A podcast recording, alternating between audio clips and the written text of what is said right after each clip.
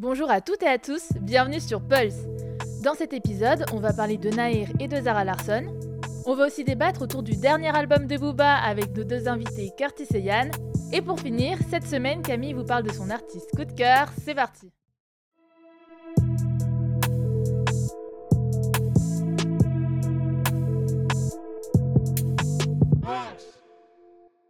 On est des millions à parler dans ma tête. Combien de fois j'ai raté mon arrêt? Bon, vous l'avez peut-être reconnu, il s'agit des lyrics du morceau Le Bus de Nahir.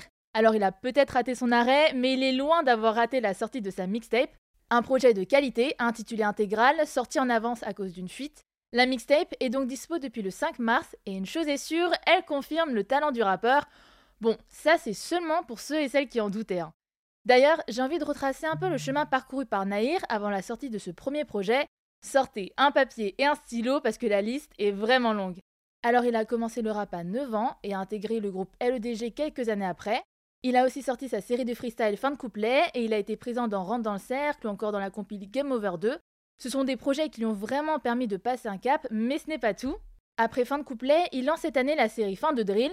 Mais alors qu'est-ce que Fin de Drill? Ce sont des courtes vidéos Instagram dans lesquelles Nair fait la leçon à ceux qui se frottent au genre. Et donc on peut dire que sa position est légitime, il pratique la drill depuis 2015 c'est donc un parcours qui annonçait déjà du lourd pour sa mixtape. Mais d'ailleurs, que contient ce projet? Alors, il y a 18 titres et surtout un casting aux petits oignons. On retrouve Freeze Corleone, Gradure, Frénétique, RK et bien d'autres. Le clip de Monogram avec Freeze cumule déjà plus de 4 millions de vues sur YouTube. Et bon, même si cette mixtape sort le même jour que le nouvel album de Booba dont nous allons parler dans le débat, les fans sont au rendez-vous. Personnellement, j'ai bien aimé cette mixtape et franchement, c'est rare que euh, dès la première écoute, j'attache avec un projet. Donc vraiment, euh, j'ai vraiment adoré et je vous encourage euh, à aller écouter tout ça.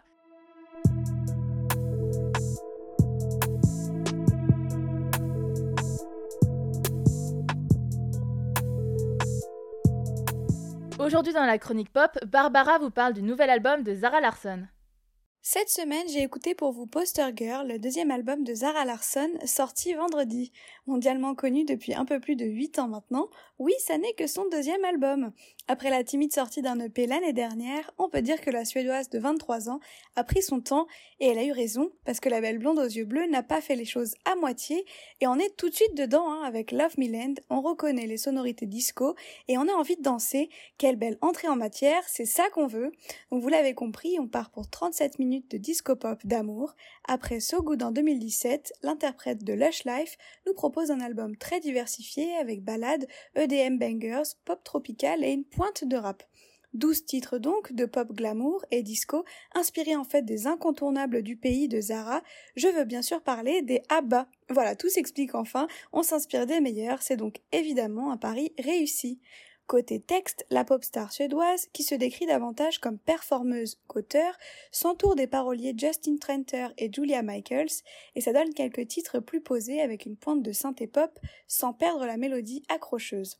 Je pense notamment au titre Wow que j'ai beaucoup aimé. Bon d'accord, c'est même mon morceau préféré sur l'album alors que je suis d'habitude plus branché titres explosifs et rythmés comme Look What You've Done ou encore FFF pour Falling for a Friend. La pochette au ton rosé très doux présente le haut du corps de Zara en tenue bleue contrastante avec le reste, mais en accord avec le bleu de ses yeux. Elle est à genoux, appuyée sur un lit, rêveuse, et en fond, un poster avec une Zara très disco qui prend la pose en tenue de scène, cheveux au vent.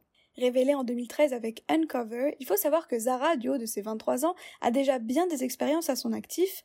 En 2008, alors qu'elle n'a que 10 ans, la fillette remporte la version suédoise d'incroyable talent avec My Heart Will Go On de Céline Dion. Rien que ça, donc avec ça, sa carrière est lancée en Suède, mais il faudra attendre 2013 pour son breakout sur la scène internationale, et aujourd'hui on est bien content de la retrouver dans les nouveaux styles qu'elle explore. Talk About Love, le deuxième titre de Poster Girl, est en duo avec le rappeur Young Thug. Ce morceau se démarque et ne ressemble à aucune autre chanson musicalement, même si on y retrouve le thème commun de l'amour.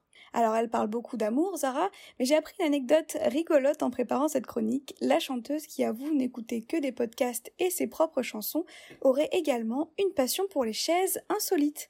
Dans une interview qu'elle a accordée à Billboard, elle explique qu'elle n'hésite pas à demander à ses convives laquelle est ta préférée, laquelle te représente le mieux. Et en fait, elle est tellement branchée chaise, la Zara, qu'elle a assuré un concert live stream la semaine dernière avec Ikea.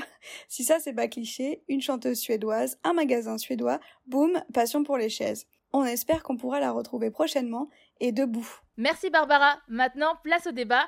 Et pour cette édition spéciale, je laisse la main à Eladj.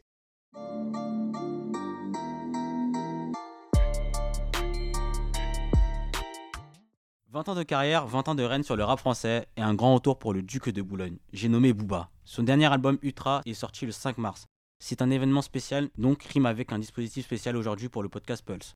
Aujourd'hui, pour présenter ce débat, vous aurez droit à ma voix suave et à mes côtés deux invités, inconnus de vos oreilles. Et oui, aujourd'hui, je suis accompagné de deux invités. À ma droite se trouve Yann, fan absolu de Booba. Bonjour. Et à ma gauche, Curtis, boss du média 100% foot et rap, le RRDV Agenda. J'espère que je l'ai bien prononcé. C'est ça, c'est ça, nickel. J'espère que vous êtes prêts.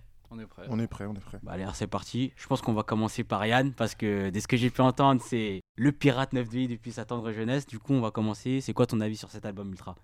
Moi, personnellement, je trouve que Ultra, c'est un album euh, archi complet, artistiquement parlant. Il y a, y a de tout. Il y a du 100% rap, il y a des morceaux très ouverts. Et au final, on découvre encore une fois de nouveaux artistes. Il a aussi la capacité à faire émerger des artistes inconnus et, de mettre la lumière sur eux. Après, c'est vrai qu'il y a quelques sons qui sont pas au même niveau que les autres, mais dans l'ensemble, je trouve que c'est un album très complet et, et qui s'écoute et qui se réécoutera. On va dire que c'est une belle fin. Et toi, Curtis Euh, bah écoute, je l'ai écouté que deux fois pour le moment, donc à chaud, c'est un peu difficile d'avoir un avis. Euh, après, moi, je t'avoue que j'attendais pas grand-chose de l'album, donc je suis agréablement surpris, mais euh, ouais, j'aurais aimé une autre fin. Voilà, je sais pas ce que t'en penses, Yann. Personnellement, je trouve qu'il aurait pas pu mieux terminer que ça, parce qu'il a vu que au final, euh, c'était le bon moment pour lui d'arrêter là. Et je trouve que terminer sur une bonne note, c'est bien. Et comme il le dit souvent, il s'arrêtera quand il le faut. Il fera pas l'album de trop. Et je trouve que là, c'est parfait. Un autre album, ça aurait été un album de trop. Mais justement, tu trouves pas qu'il a, qu'il a fait l'album de trop? Parce que moi, je trouve en le réécoutant, en écoutant l'album, que c'est un peu un trône, mais en version améliorée, en vrai de vrai. Mhm. Parce que tu me dis qu'il y a beau- beaucoup de morceaux rap. En vrai, j'en compte, j'en compte 2 sur 14.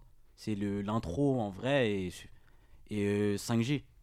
Où Et le- vraiment, il, il rappe. Et encore, je trouve c'est un peu. C'est faible. Il y a le son avec SDM aussi, quand même, qui, qui Bah, frappe fort. C'est a- pas, pas vraiment un kickage. C'est SDM qui, on va dire, qui kick. Mais Booba, il kick pas. Il est vraiment sur l'autotune, sur la mélodie. Il y a l'Olivier aussi, il y a le morceau Ultra. Après, Ouais, euh, c'est ouais, juste que il ramène une autre manière de rapper. Bah, euh, maintenant tout le monde utilise le terme Zumba, mais même euh, dans ça, il arrive à, à avoir des phases fortes, euh, des phases euh, qui font réfléchir, des phases de rap conscient et tout. Donc, euh, oui, après, c'est vrai que c'est dans la continuité de Trône, mais c'est surtout dans ce qui se fait en ce moment. Donc, il est resté Ouais, dans, dans, dans cette optique-là.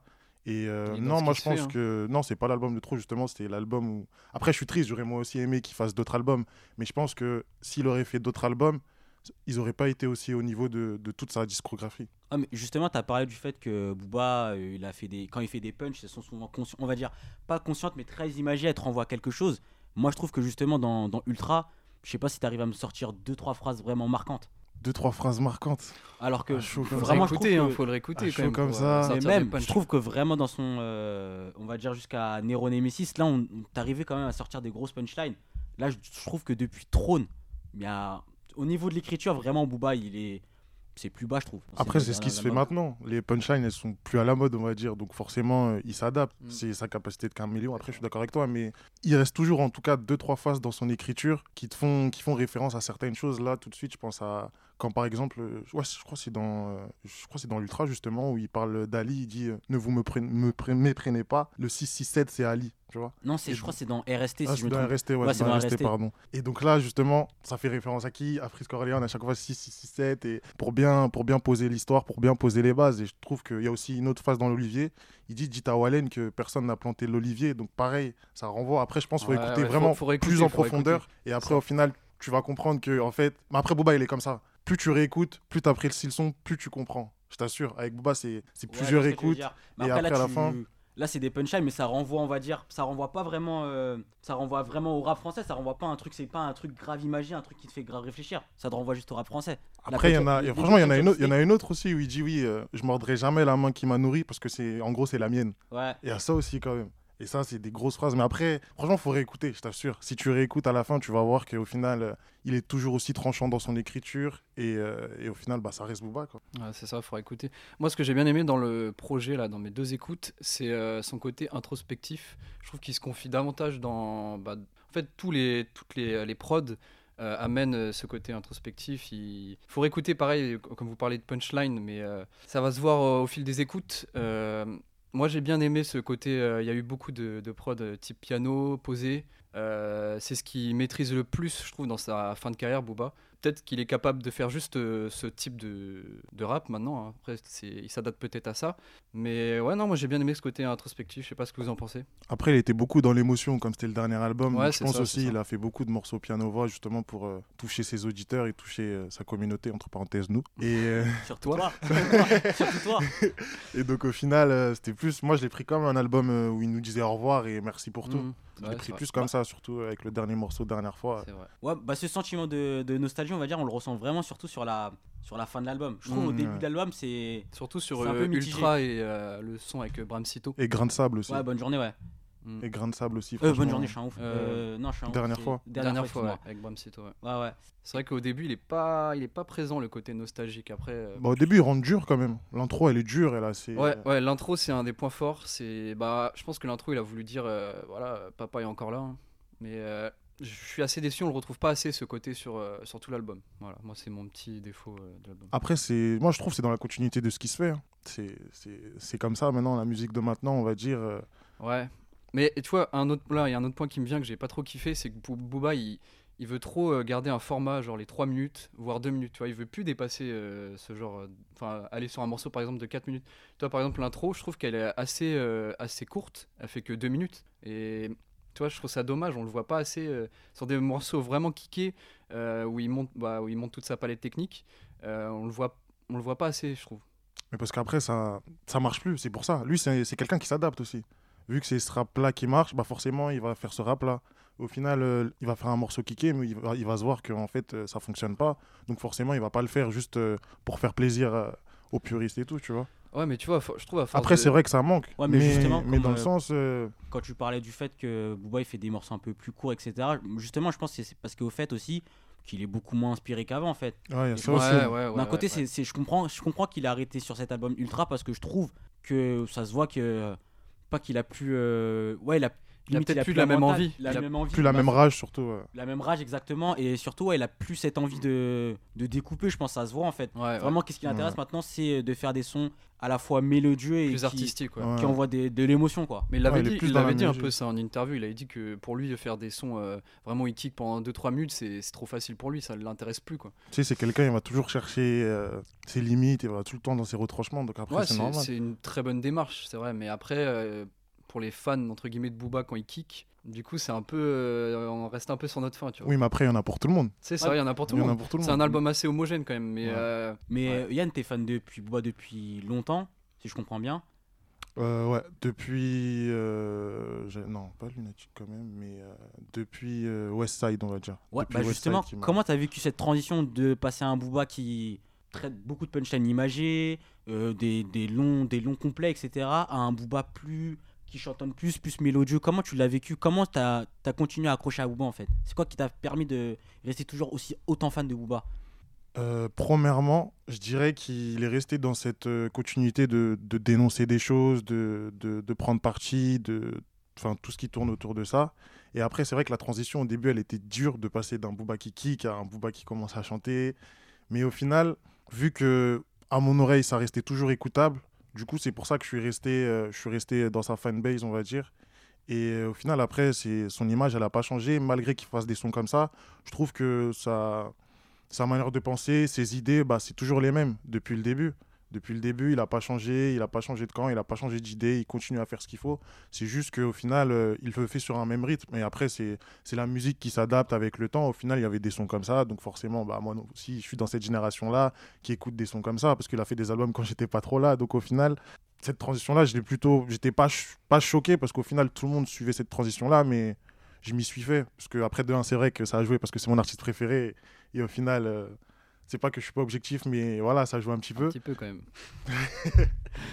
ça joue un petit peu. Mais au final, euh, non, je l'ai bien vécu et, et je trouve qu'il s'est très bien adapté. Il a pris le, le mouvement, il a pris le mouvement, le train au bon moment. Et au Ouais, final, euh, je trouve que ça s'est pas fait d'une manière assez dégueulasse, comme on va dire. Ça s'est fait d'une manière assez propre.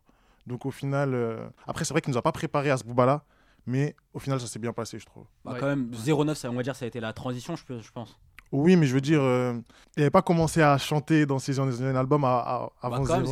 0,9, il a pourvu qu'elle-même. Ouais.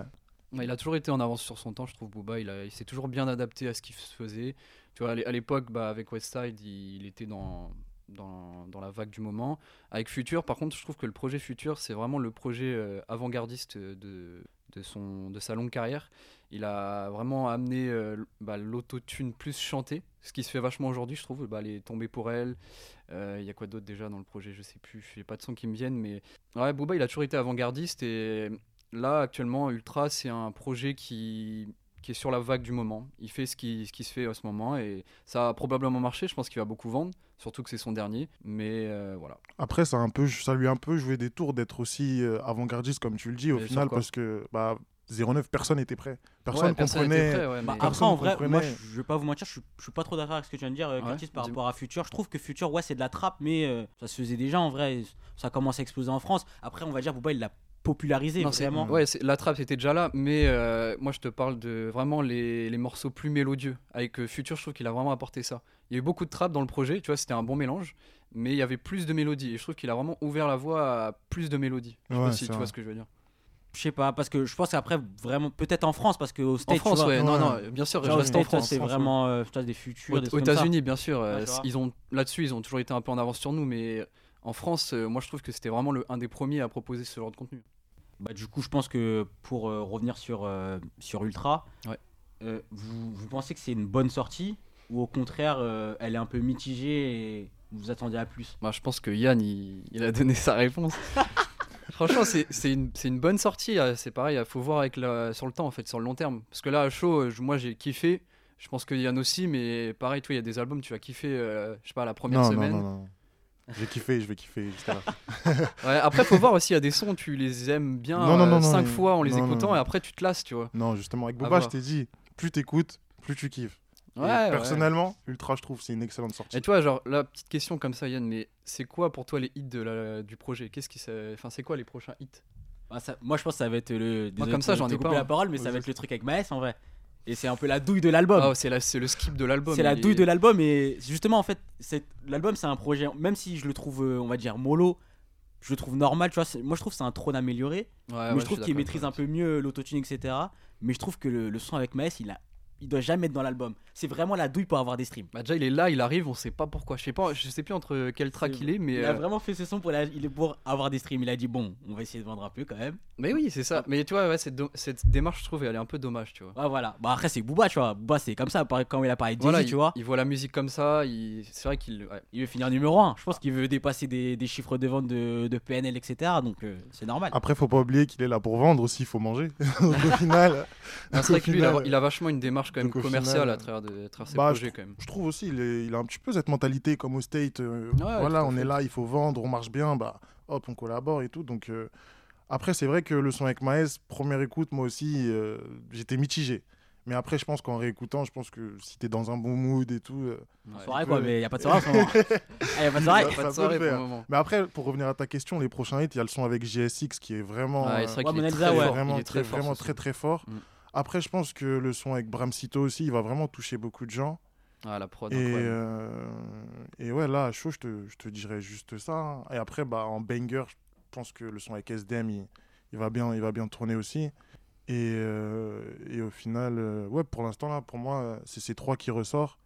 Et après, bah, après moi, j'ai mon petit chouchou, l'Olivier et Ultra, qui, qui Ouais. sont vraiment les sons qui Ah m'ont vraiment faut que je marqué. réécoute moi, faut que je réécoute. Mais, euh, mais sinon, en soi, ouais, je pense que c'est une bonne sortie. Et, Mm. et au final, bah, après, on attend les chiffres de vente. Après, je sais pas quel chiffre de vente ça va donner, ça va mais, vendre, ça va vendre. mais on verra bien. Moi, ce que j'aime bien aussi avec euh, Booba, là, dans la démarche qu'il a, enfin qu'il a, qu'il a eu de plus en plus euh, avec la fin de sa carrière, c'est de vraiment mettre en avant euh, certains artistes. un jeune artiste ouais Il a, en fait, il a toujours fait ça. Aujourd'hui, il a, il a mis des Damso, des Shai, des, on va dire Caris, même si voilà. non, non, bon, faut le dire, Caris. Voilà. euh, faut le au- préciser, il a mis Caris en avant, il faut le dire.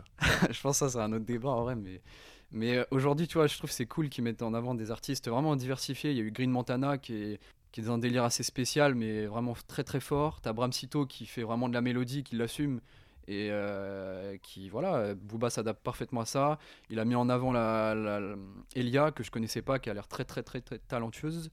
Enfin, ouais, j'adore ce côté bah, producteur de Booba. Je trouve qu'il est vraiment bon là-dedans. Et d'ailleurs, c'est, il, va, il va partir là-dessus, je Ouais, pense. parce qu'on va dire dans ça, c'est ça sa fin de carrière, quoi. Ouais. C'est ça, Et il a raison. Et je pense que c'est l'un Mais il a un des vrai talent seuls, euh, là-dedans, il a un vrai talent. Je, hein. je pense que c'est l'un des seuls qui a, enfin, je veux pas dire de bêtises, mais qui, qui met autant d'artistes en avant comme ça. Ouais, c'est vrai que. Enfin, j'ai pas de nom en tête, mais, Je sais pas. Mais- un- on va dire c'est un autre débat. en Ah, mais cas, en il- vrai, euh, je pense qu'on là, on a vraiment, on a bien parlé. Je pense que c'est le moment de, de conclure. Ouais. Du coup, pour, euh, pour conclure euh, ce débat, euh, c'est quoi le, le bilan que vous tirez de cette carrière de Booba? En, en quelques mots On va commencer par toi, Curtis. Ok. Euh, bah, il a marqué son temps. Probablement l'artiste le plus talentueux euh, en France, le rappeur le plus talentueux que le rap français ait connu. Euh, il finit bien, il fait un quasi sans faute parce que j'aurais quand même un petit bémol sur, sur Throne et le dernier Ultra. Après, Ultra, pareil, il faudra que je réécoute. Mais ouais, c'est du, du grand art, hein. enfin, c'est du Booba. Il a marqué son temps. Et toi, Yann zéro défaite depuis le crime pay. C'est tout ce que j'ai à dire. Je pense que c'est la meilleure conclusion. hein. Je pense qu'on peut pas terminer meilleur que sur ça. Mais plus sérieusement, non, je pense que euh, au final, c'est un artiste qui a marqué l'histoire du rap, la culture du rap aussi, qui a ramené quelque chose au rap et incontestablement, c'est quelqu'un qui, au final, a marqué, a bercé plusieurs générations en même temps. Et au final, euh, c'est aussi un grand producteur qui a mis très, de très gros artistes euh, en avant aussi, il faut le dire. Et au-delà du talent et de la personne, franchement, personnellement, je pense qu'au final, euh, ça va être dur de trouver une nouvelle personne qui va autant faire la même chose que lui, être aussi numéro un aussi longtemps dans le game. Et qu'on le veuille ou pas, qu'on l'aime ou pas, je pense que Booba, il est incontournable et, et il mérite personnellement sa, sa place de, sur son trône, sur le trône du rap français, selon moi. Et zéro défaite depuis le crime pay, il faut le redire. Bah, ça marche. Bah, je vous remercie beaucoup d'être venu. Merci à vous de nous avoir invités. Merci à vous. C'est la fin de ces débats. Merci de nous avoir écoutés.